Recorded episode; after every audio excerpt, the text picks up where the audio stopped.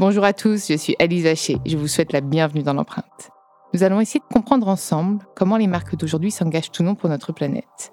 Chaque semaine, je reçois donc des start des PDG de grands groupes ou encore des directeurs de la RSE qui m'expliquent comment leur entreprise s'engage pour porter une révolution de l'impact sur notre planète.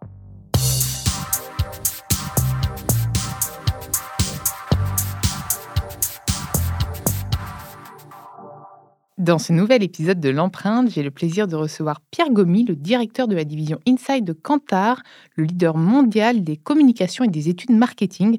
Et je crois qu'ils ont publié récemment des études qu'on va décortiquer ensemble. Je suis ravie de t'accueillir dans l'empreinte, Pierre bonjour et merci beaucoup de m'accueillir justement pour pouvoir euh, diffuser un certain nombre de résultats qui sortent du four, hein, puisque en fait, le, terrain a été réalisé en juin dernier, une étude qui a été réalisée dans, plus de 30 Juin là, 2022. Hein. Juin, 2022 et les résultats là, ont été édités euh, en août. Donc euh, là, tu as la primeur de ces chiffres. Et je crois qu'en plus, on est tous les deux passionnés par les mêmes sujets qui sont la RSE. Tout à fait. et d'ailleurs, est-ce que, avant de commencer à décortiquer les études, est-ce que tu vois euh, de plus en plus d'engouement, entre guillemets, ou de demandes euh, vis-à-vis de chiffres autour de ces sujets-là de la responsabilité du coup sociétale ah, Complètement. En fait, je pense que maintenant, euh, la majorité des grandes entreprises ont compris qu'elles n'avaient pas le choix de s'engager de manière honnête, sincère et transparente. et transparente sur ces sujets. On a pas mal parlé de greenwashing et c'était une réalité euh, ces dernières années.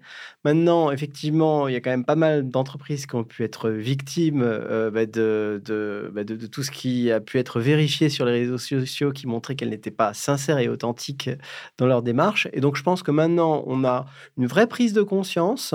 Beaucoup d'entreprises ont travaillé sur leur raison d'être ou leur purpose, euh, essayent d'aligner leur organisation leurs innovations, leur communication, en, tout cas l'ensemble de leurs pratiques autour de ces raisons d'être. Et on a aussi une nouvelle génération de managers, que ce soit des directeurs généraux, des directeurs marketing, et de plus en plus, on a des fonctions spécifiques de directeurs de la RSE. Et donc, on a euh, effectivement, euh, en tout cas d'un point de vue grandes entreprises et organisations, un vrai alignement pour pouvoir développer l'économie d'une manière différente. Euh, et alors, du coup, il y a un, certain nombre d'éléments contraignants, euh, comme la loi, la COP21. Il y a un certain nombre d'entreprises qui n'ont pas le choix. Il faut de la contrainte. On est obligé de toute façon. Sans contrainte et sans régulation, c'est impossible de, de, rendre le business plus vert et plus vertueux. Parce qu'en fait. Euh, Tout à fait. Et c'est la même chose pour les thématiques comme sociales, pour la parité homme-femme. Il faut des quotas pour faire avancer les choses. Sinon, ça avancera trop lentement, voire ça n'avancera pas. Donc, la mm. contrainte est nécessaire, mais c'est encore mieux si ça se fait de manière euh, active euh, et, avec conviction. Et c'est ce que je peux noter, en tout cas de la, part des clients de Quentin, hein, qui sont des grosses entreprises, des grosses entreprises multinationales. D'ailleurs, là, je t'arrête là parce que ça m'intéresse. Est-ce que une entreprise peut utiliser une étude comme axe de communication où c'est compliqué? Parce qu'en fait, comme elle commande, il y a quand même un, une. Je suis une entreprise, je commande une étude, donc forcément entre guillemets, le consommateur a peur que cette étude, comme elle a été commandée par l'entreprise, si elle l'utilise comme communication, ce soit un peu, entre guillemets, du greenwashing, si tu vois ce que je veux dire. Tout à fait. Est-ce que ça, c'est le cas ou est-ce que toi, tu es là pour finalement réaliser surtout des études en interne qui permettent ensuite de piloter une, stratégie RSE, etc. Ou est-ce que tu es même là pour informer tes clients et leur expliquer un peu comment faire avec cette étude? Enfin, je sais pas trop. Je sais pas trop. Alors, il y a deux types d'études, effectivement. Il y a les études que commandent euh, un certain nombre de marques euh, pour pouvoir euh, bah, comprendre où sont les besoins du marché, les contraintes, les motivations des consommateurs pour pouvoir adapter leur stratégie marketing en fonction. Donc, c'est des études, on va dire, privées. Effectivement, et communiquer sur une étude privée, elles, elles le font rarement, voire jamais. De toute façon, ça, elles n'ont pas d'intérêt. Et, ce serait contre-productif, effectivement, puisqu'en fait, elles seraient à la fois jugées En revanche, des instituts comme Kantar hein, publient régulièrement des classements et on en, on en publie euh, sur, euh, bah, depuis euh, des années sur la relation client, sur la valeur des marques, sur les communications les plus efficaces. Et depuis peu, bah, on commence à s'intéresser au sujet des marques les plus respectueuses en termes d'environnement et de société. Alors du coup, on est encore on recherche des bons critères pour le faire. C'est normal, il faut les Euh, ajuster. j'imagine. En plus, c'est évolutif. Et puis, par secteur, tu peux pas avoir les mêmes critères, puisque ça doit être sec- sectoriel, j'imagine. en plus. Exactement. Donc pour l'instant, effectivement, je préférais ne pas te donner de nom Exactement. de marque parce que je pense que le, le, le- le calcul et les critères pris en compte ne sont pas encore définitifs, puisqu'il y, a- il y a plusieurs aspects. Hein. Est-ce qu'on parle de responsabilité environnementale, sociétale, vis-à-vis des fournisseurs Euh, Voilà. C'est très compliqué. c'est compliqué et donc on- en fait nous on est en, en- en phase là chez Kantar et au niveau international de produire et je pense que ce sera euh, disponible en 2023 en tout cas je croise les doigts pour que ce Elles soit hyper d'avoir ce classement des marques euh, les plus responsables sur la base de l'ensemble euh, des critères. Là, pour l'instant, on publie les, les- les- les- le classement des marques qui ont le plus de valeur. C'est un classement très connu qui s'appelle le Kantar Brandy Top 100.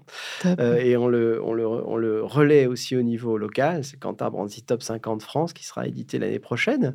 Euh, mais en fait, j'espère qu'on pouvoir tu sais le compléter de, c'est- de, bête, cette démarche. mais, mais je trouve que c'est une forme de nudge ce que vous faites parce que finalement vous les incitez à être plus vertes aussi parce que ça reste de la com. Donc là, mes auditeurs hyper activistes vont me dire ouais, mais c'est pour communiquer. Ouais, mais en fait, si ça permet à ce que des marques se réinventent pour pouvoir être dans un classement, mais go quoi. Moi, je trouve que c'est bien que des boîtes comme la vôtre en fait puissent faire ça parce que finalement ça tire vers le positif. Exactement, on, on- on met en avant euh, les marques vertueuses. Par exemple, on a ça- alors pour juste un exemple Ouais. euh, du- du- d'une d'une recherche, on a publié un classement des marques les plus éthiques. Et c'est quelque chose qu'on avait fait chez Kantar il y a 20 ans et on, on l'avait pas refait en fait depuis euh, 2002 et on l'a refait. Et, et les marques les plus éthiques euh, des années 2002, bah, c'était grosso modo les marques du CAC 40. Ah Euh, et là, les marques les plus éthiques euh, en 2022, c'est les marques du service public, les mutuelles, les coopératives. Alors, on a quelques exceptions, comme Decathlon qui a J'ai le même rapport d'étonnement avec l'empreinte, je te rassure. Non, mais c'est vrai. Bah oui. bah. Et, et donc, en fait, tout ce qui paraissait En fait, comme un business un peu ringard, En fait, c'est des sociétés sociétés à mission, mission. Tout à fait. Et tout ce qui, tous les modèles, si on se replace 20 ans avant, bon, tu étais très jeune, moi j'étais moins jeune, donc j'étais euh, J'avais plus conscient. 12 ans. Moi, Calculez je- mon âge, allez-y. Eh bien, en 2002, effectivement, on était encore euh, dans, dans, dans, dans, dans cet, cet esprit euh, voilà, du, du- du libéralisme effréné. Euh, bah, effectivement, euh, le service public, les mutuelles, les coopératives, c'était des business ringards. Bah, les business ringards d'il y a un temps sont les business d'avant-garde qui éclairent la roue justement à ces boîtes du CAC 40 issues du modèle libéral ou euh, la révolution industrielle qui doivent se réinventer complètement autour de la RSE. Mais la bonne nouvelle, je pense qu'effectivement, ces entreprises en sont conscientes et, euh, sont en mouvement pour aller, euh, pour aller euh, vers, bah, vers une économie plus responsable, vertueuse, et pour la planète comme pour ses habitants. Et tous ses habitants, humains comme non humains d'ailleurs. L'objectif de cette étude, c'est de comprendre quels sont les grands enjeux de responsabilité sociale et environnementale pour les consommateurs. Donc on interroge 1000 euh, personnes par pays et ça s'est fait dans 32 pays.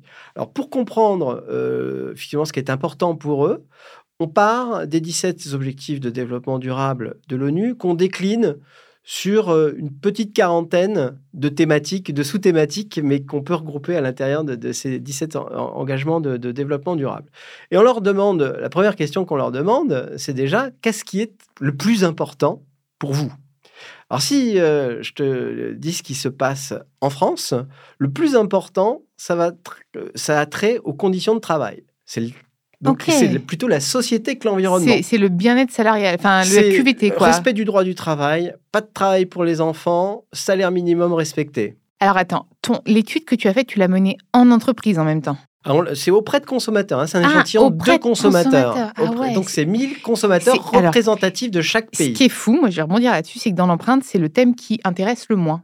Tu vois, quand, j'ai des marques qui en parlent de, de bien-être, alors quand je leur parle de, ce- de leurs engagements RSE, elles me disent, bah voilà, le bien-être de mes salariés, ça n'intéresse personne de mes, euh, entre Ouais, nous, hein, ouais. des auditeurs. Ils s'en fichent en fait, parce que je pense que ce qui les intéresse, c'est leur bien-être de leur boîte. Ouais. Mais celle d'autres boîtes, en fait, je pense qu'ils s'en fichent en fait. C'est assez drôle, c'est Ben là, paradoxal. Là, hein. c'est- là, c'est les consommateurs. C'est-à-dire qu'en fait, ils se disent quand j'achète un produit, Ah, quand même, des salariés de des, la des salariés de la boîte. hein. Bah, Donc, ben, quand j'achète une paire de Nike, quand j'achète euh, Ah euh, ouais. un vêtement chez H&M ou quand j'achète un vêtement chez 1083 d'ailleurs, euh, est-ce que il est conduit, il est, il est produit dans, tes- dans des conditions qui respectent les conditions de travail? Là, on retrouve un peu mais, mais la c'est tradition sociale des Français, hein, tu vois. Mais je pense que dans, dans, cette question, il voit plutôt, tu vois, l'exploitation d'enfants, etc. Plutôt que le bien-être de est-ce que euh, Jean-Paul peut avoir euh, deux jours de congé dans son. Tu vois ce que je veux dire ou pas? Je pense que c'est plutôt ça. C'est d'ailleurs le premier item, c'est le travail pour enfants. Ah bah voilà. Tu vois moi direct, c'est ce que j'ai eu. Euh, la, première chose, c'est le travail pour enfants.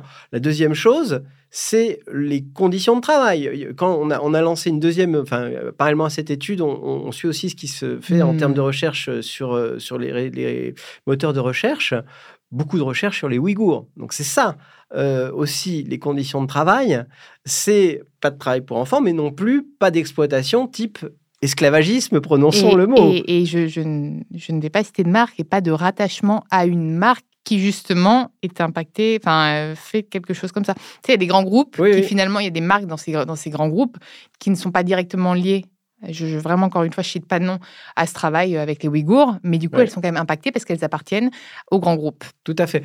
Et, je pense qu'effectivement, on, a cette tradition sociale en France, mais on a aussi, c'est qui le patron hein? Il a œuvré euh, pour comprendre qu'un prix décidait du mode de société dans lequel on souhaitait vivre. Il, a, surtout sauvé des milliers de producteurs laitiers. Exactement, tout à fait. C'est comme ça. Et, hein, effectivement, si les consommateurs, s'il y a un, accord entre consommateurs et producteurs sur un cahier des charges qui soit respectueux, on arrive à quelque chose d'un peu plus cher, c'est ce qui est généralement reproché, et ce qu'on voit aussi dans notre étude, hein, c'est que le principal frein pour adopter des comportements vertueux, c'est le prix. Et d'autant plus dans un contexte inflationniste qui laisse une bonne part de la société euh, à côté. Donc là, il faudra, réfléchir aussi sur les solutions. Comment est-ce qu'on mmh. embarque tout le monde, y compris euh, les plus défavorisés?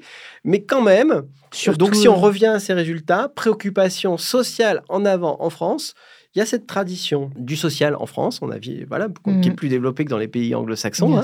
euh, mais aussi euh, bah, un certain nombre d'initiatives, comme celle de, de, Nicolas Chaban, c'est qui le patron, qui ont ouvert les yeux quand on produit une baguette euh, qui, qui fait moins de 1 euro, il bah, faut se poser des questions sur ses ingrédients et sur le mode de rétribution des personnes qui ont fabriqué cette baguette. Eh ben, la bonne nouvelle, c'est que les Français en sont conscients. On a deux tiers des euh, consommateurs qui estiment que c'est avant tout la responsabilité des entreprises de s'attaquer à ces thématiques de développement durable. D'ailleurs, elles sont jugées très crédibles parce que très efficaces. Si elles sont, elles sont jugées crédibles. Elles sont crédibles parce qu'elles sont efficaces pour faire du profit.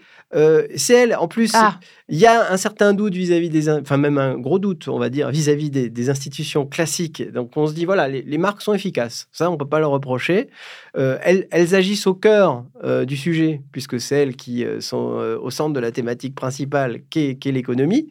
les institutions classiques, je doute un peu. Donc je, pense qu'effectivement, les entreprises peuvent euh, jouer un rôle central sur les enjeux de l'environnement comme les enjeux sociétaux.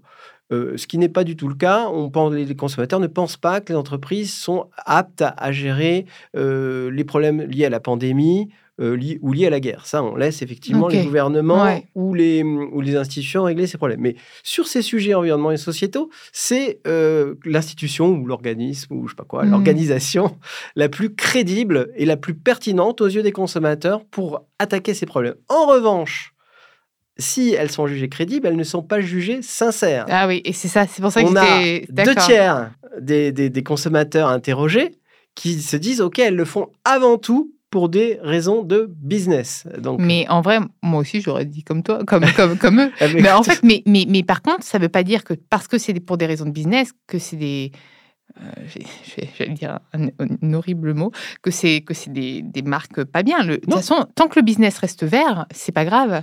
tant qu'on sauve la planète, moi je suis ok pour euh, qu'il se fasse du pognon bah, sur ça. Les échanges, le commerce fait partie de la, bah, la, vie Ça a toujours été, c'est de l'économie. Ça euh, enrichit d'ailleurs. Je pense qu'effectivement, il ne faut pas aller vers une hein. écologie punitive. Exactement. au contraire, je pense que si on embarquait un, un maximum de personnes, il faut que ce soit cool, sexy, que ce soit cool, qu'on ait envie de, vivre comme ça. Mais crédible. Donc, mais crédible. Donc du coup, mais je, je, pense que sur la première partie de notre discussion, on se dit qu'effectivement, le, le, management est en train de changer que l'objectif même des organisations est en train de changer, soit autour de purpose, voire plus autour d'entreprises de, de, à mission. Là, on voit effectivement que sur cet item, il y a des chances, et je l'espère, quand on va, parce qu'on va reconduire cette étude chaque année, de voir évoluer cet item à la baisse en disant voilà, non seulement elles sont crédibles, mais en plus elles sont euh, sincères. Mais elles seront sincères si elles seront jugées sur leurs actes et, les, faits. Euh, de, de, de, ces actes. Après, je vois quand même, moi, une évolution parce que j'écoute beaucoup de porte-parole et même de. maintenant, au début, l'empreinte, j'avais toujours les directeurs RSE, donc ils sont sincères puisque c'est quand même leur ADN. Maintenant, j'ai les PDG. Et même au niveau du PDG, en fait, pourquoi ils deviennent sincères? C'est finalement parce que leurs enfants ils ont des enfants. Et donc, ils se sentent investis, ils se sentent impliqués. parfois, ils font des virages à 360, sinon, en fait, là, c'est plus. Ouais, bah, je te rejoins complètement sur un autre aspect de l'étude qui est une segmentation. On a segmenté hmm. euh, euh, les personnes selon leur degré d'affinité avec la thématique consommation durable. Si je te le fais schématiquement, tu as allez, 25% euh, de personnes qui sont activement euh, engagées dans une consommation responsable. Elles prennent des informations, elles recherchent, elles adaptent leur mmh. comportement. Euh, donc ça y est, eux, euh, c'est, on va dire, les, leaders d'opinion hein, sur, sur ce sujet, en tout cas. et voilà. Donc ensuite, après, tu en as à peu près deux tiers qui considèrent, qui sont pour le faire, mais qui vont, pour diverses raisons, ne pas traduire leurs attitudes en comportement, en tout cas pas tout le temps. Donc ça, c'est deux tiers. Puis tu en as 15% soit qui sont euh, bah, des, des euh, euh, comment on appelle ça, qui doutent effectivement de, des climato-sceptiques, voilà, ou en tout cas des, des, RSE-sceptiques, soit, et ça c'est plus, là il y a, y a, plus, enfin bon, donc là il y a thématique de communication, si, euh, enfin, si on reste optimiste. Mais après, il y a aussi des raisons euh, économiques. C'est-à-dire que les personnes disent bah, Moi, je sauve la fin de mon mois avant de sauver la planète. Euh, et pour rappeler les chiffres, hein, c'est effectivement, on a quand même 50% de la population française qui vit avec le SMIC. Et puis, on a quoi 7 8 hein. millions de personnes qui sont en dessous du seuil de pauvreté. donc là, effectivement, il y a une vraie problématique euh, aussi à adresser, c'est comment est-ce qu'on embarque tout le monde dans cette histoire? Parce qu'effectivement, euh, la société euh, d'opulence, si on la regarde au niveau macro, oui, on vit dans l'opulence dans nos sociétés. Mais si on la regarde... Enfin, surtout en Europe. Alors après, je pense qu'il faut aussi faire du discernement par rapport au pays. Enfin, tout à fait. Nous, là, en France, clairement, oui. Oui, mais effectivement, il y a, même en France, il y a une partie de laisser pour compte qu'il faut pouvoir ah, réintégrer dans la compassion durable et responsable, qui pour l'instant leur est indirecte, parce qu'effectivement, dans notre étude, ce qu'on voit, c'est que les gens disent voilà mon premier frein, c'est le prix. Euh, oui, et, même je pense qu'au-delà de ça, tu sais, c'est même pas une de leurs préoccupations. C'est déjà comment je vais survivre. Tu vois, enfin, ces gens-là, c'est au-delà même de se dire, tiens, j'aimerais bien acheter bio. Je, alors, bah, je mets encore une fois pas tout le monde dans le même sac parce que sans doute que certaines de ces personnes aimeraient acheter bio. Mais il y en a d'autres, c'est tellement pas un sujet qui les intéresse que pour le moment, c'est déjà comment je vais, je ouais, comment je vais survivre en fait, tout simplement ma santé, la santé de mes enfants, euh, mon loyer. Et après, bah, oui, la planète très cool, mais en fait déjà, mais est-ce que j'ai un toit moi pour moi quoi, tu vois? Donc c'est. Mais on retrouve ces 15% Bien tu vois, ah là-dedans. Alors, quand même pour rebondir sur ce que tu disais avec tes patrons qui ont des enfants, totalement vrai. Parce que parmi ces 25% d'actifs, on retrouve qui? On retrouve les ménages avec enfants, justement. Et, donc là, il y a un vrai euh, enjeu bah, de, d'utiliser la cible des jeunes pour convaincre plus largement. Euh, voilà, donc euh, au sein du foyer. C'est aussi quelles planètes je vais laisser à mes enfants. Enfin, tu as vu à quelle vitesse le bah, dérèglement voit, tu l'as vu cet été. Enfin, ça devient n'importe quoi. On va vers un dérèglement qui est. Enfin, je ne sais même pas dans un an, peut-être qu'on se reverra en 2023 et qu'on se dira, ouh la vache, ça a encore dégénéré, j'espère pas. Effectivement, enfin, et on a envie de laisser, de donner euh, de, l'optimisme, de bah l'espoir à nos enfants. Ça. On entend même parfois, bon, c'est une micro-tendance, mais euh, il faut quand même l'observer, de, jeunes qui veulent même plus faire d'enfants, puisqu'ils se disent, à quoi bon euh, faire vivre des personnes dans un ou dans, dans qui vont souffrir, parce qu'en fait, ça va être de la souffrance, voilà, le pire, c'est ça, avec tout ce qu'on nous projette. Donc, quand même, un message principal, c'est gardons de l'optimisme. bon, donc, et pour revenir sur cette segmentation, oui, voilà, effectivement, parmi ces 25% d'actifs, on retrouve les, revenus avec des ménages, avec des, les ménages avec des revenus supérieurs. Donc, euh, avec enfants, euh, ménages à revenus supérieurs, et aussi, alors les plus jeunes, les, les, fameuses euh, générations, les millennials, la génération Z, etc., qui sont, eux, plus sensibles du coup aux thématiques environnementales, hein, c'est la génération Greta. Mais alors du coup, effectivement, qu'on va retrouver pas mal dans ce qu'on appelle le value action gap, c'est-à-dire je fais beaucoup, euh, enfin, je pense euh, bien, mais je ne transforme pas ça automatiquement, en tout cas en axe. C'est-à-dire que je peux à la fois consommer chez Vinted, mais chez, euh, chez Shane ou, autre marque de, de, fast fashion. Il y en a beaucoup, et peut-être parmi mes auditeurs, et je leur, je relance pas du tout la pierre, parce que voilà, déjà, c'est bien de penser comme ça plutôt que d'être climato-sceptique. Maintenant, c'est vrai qu'on a besoin de passage à l'action, quoi. Et tout à fait.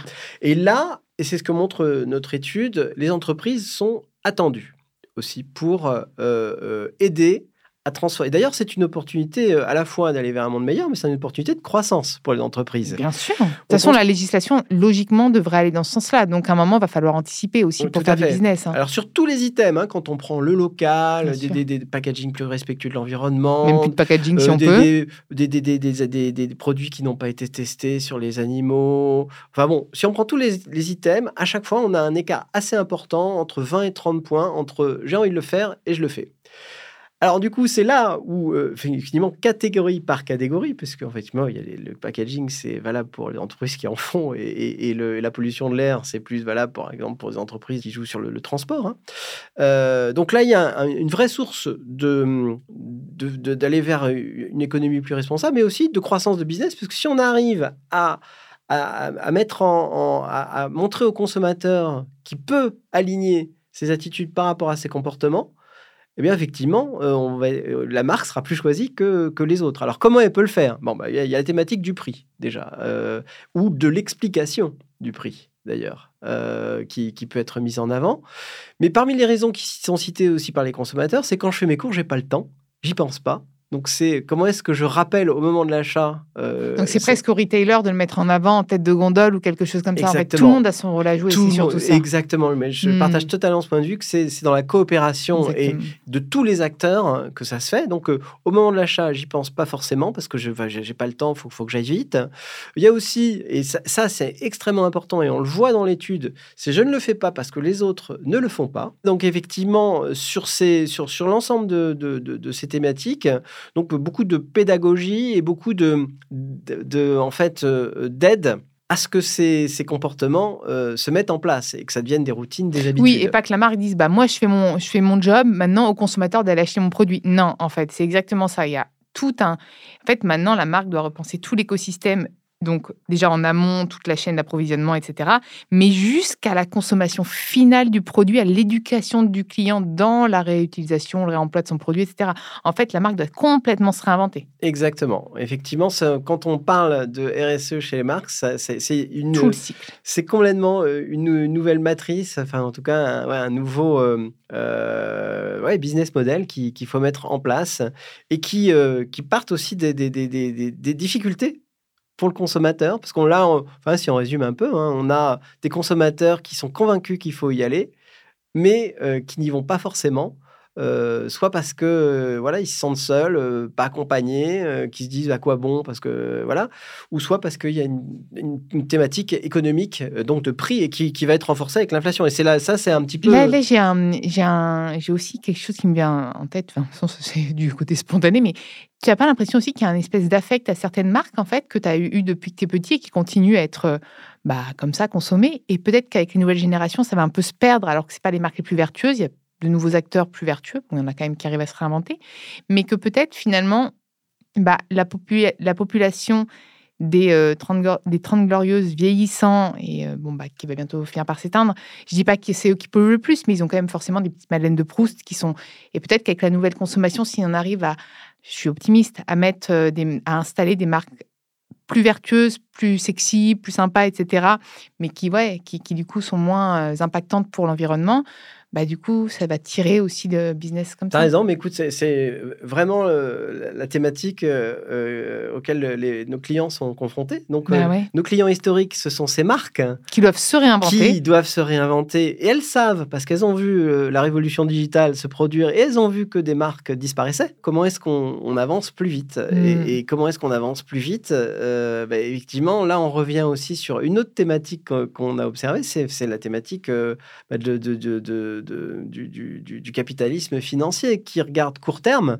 C'est-à-dire qu'à la fois, toutes ces boîtes, je les vois, hein, enfin, on les voit tous, euh, mmh. euh, entreprises de conseil, euh, être vraiment très engagé dans ces voies-là, mais quand même être à, la recherche de, de, bah, de, l'EBITDA hein, à la fin de l'année. Euh, quel est le profit que je délivre à mes actionnaires euh, chaque année Et donc, c'est là ce paradoxe qu'il y a à résoudre. Alors, la bonne nouvelle, c'est qu'on a même des, entreprises comme BlackRock euh, qui, effectivement, favorisent les, les, les, investissements durables et responsables. on peut aussi... Enfin, on regarde, hein, effectivement, c'est les les consommateurs de produits financiers sont de plus en plus sensibles de, de où va leur argent.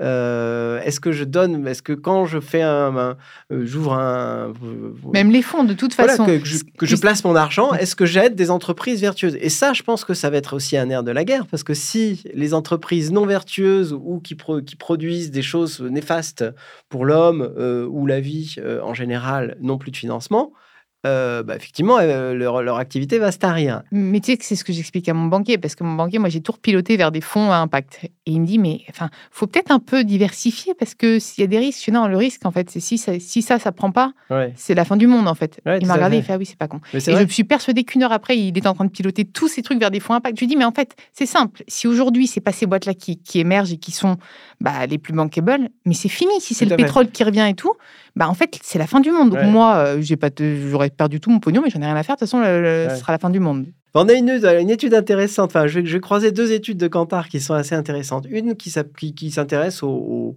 au, au, placement financier euh, des Français. Et puis l'autre qu'on a faite pour les, les assises de la parité, euh, où on constate effectivement qu'il y a un écart salarial homme-femme encore bah, très important, bien sûr. qui se fait d'ailleurs en trois étapes. Hein. La première étape, c'est c'est l'enfant. Euh, donc c'est là où se, se creuse l'écart. C'est pas au début. Hein. Pour les jeunes générations, en tout cas, les, les, les, les hommes et les femmes sont plutôt euh, traités de manière équitable. oui, de toute façon, on est mal payé dès le début. Donc, euh, en fait, c'est très simple. Au début, de toute façon, t'es pas payé, tu fais le capé. la, première étape, c'est l'enfant, parce que du coup, effectivement, il y a le congé maternité, etc. Même s'il y a des congés. Deuxième étape, c'est le divorce. Et la troisième étape, c'est quand il y a un malade, que ce soit un parent ou un enfant, c'est jamais l'homme qui le garde, c'est la femme. Donc l'écart salarial, il existe et on le connaît. Et en revanche, quand on se croise ça avec une autre étude de Kantar, c'est que les femmes sont beaucoup plus euh, attirés, comme toi, euh, par euh, les produits financiers qui ont un impact sur la société et l'environnement, mais si on résolvait cet écart salarial homme-femme, on accélérerait les placements financiers durables et responsables, et donc on accélérerait la marche des entreprises vers quelque chose de plus vertueux. Bien sûr. Alors, je pense qu'on va être pris par le temps. Est-ce que tu auras un dernier chiffre, toi, qui t'a marqué à me partager, à nous partager? Sinon, on aurait pu encore parler des heures, mais je pense que là. Tout à fait, oui. Euh, écoute, le, le, moi, le, chiffre qui, qui, me marque plus, enfin, si on résumé, hein, c'est qu'on a plus de 80% des consommateurs qui disent Je veux vivre euh, selon un mode de vie plus vertueux. Mais déjà, tu as résumé, je veux vivre. Je pense que déjà, ils peuvent s'arrêter là parce que c'est lié. je veux. Donc, on a une majorité. Il n'y a, pas de question là-dessus. Seuls 10% ont aligné leur consommation sur oh cet objectif. Et donc, toute la problématique, et les, 80, entreprises, Les, toute la thématique, et chacun a sa part de responsabilité. Nous, les consommateurs, pour réfléchir à chaque fois qu'on achète quelque chose, qu'on fait quelque chose, qu'est-ce qui se passe? Les législateurs sur comment est-ce qu'on peut forcer un petit peu les choses? Les entreprises, comment est-ce que je, moi j'aligne ma production, ma communication, mes comportements, mais aussi comment je fais de la pédagogie dans mes pubs, sur mes packs, au moment de l'achat. Euh, en fait, c'est un, mouvement collectif qui doit se mettre en œuvre pour qu'on arrive justement, et je pense que le, quand même le message qu'on doit passer, c'est gardons de l'optimisme. Et moi, je le vois chaque jour. Je rencontre des gens formidables qui font du marketing euh, et, vraiment, qui essaient d'agir pour ça. Une fois, ce que tu dis et qui est très juste et très beau, c'est la force du collectif. On est, les humains sont, sont nés pour être enfin, on, est des êtres sociaux. En fait, on est tous face, on est tous dans le même bateau là. Le but, c'est de sauver la planète. Et on peut le faire en plus. Plus on sera nombreux, plus on pourra le faire de façon cool. Parce que comme on va tirer le business vers ces sujets-là, ben, on va avoir davantage de produits cool. On va avoir des, des, des événements hyper sympas parce qu'on va tous être. En fait, si tu embarques tout le monde là-dessus, et nos idoles, bah, ça restera des idoles, mais elles sont beaucoup plus respectueuses, respectables, etc. Et enfin et puis, tu sais quoi, il y aura plus d'amour aussi. Il y a un manque cruel d'amour avec, avec cette distance. C'est, je trouve qu'en fait, il y a un manque d'amour dans la société, d'amour de l'homme, mais d'amour de la planète.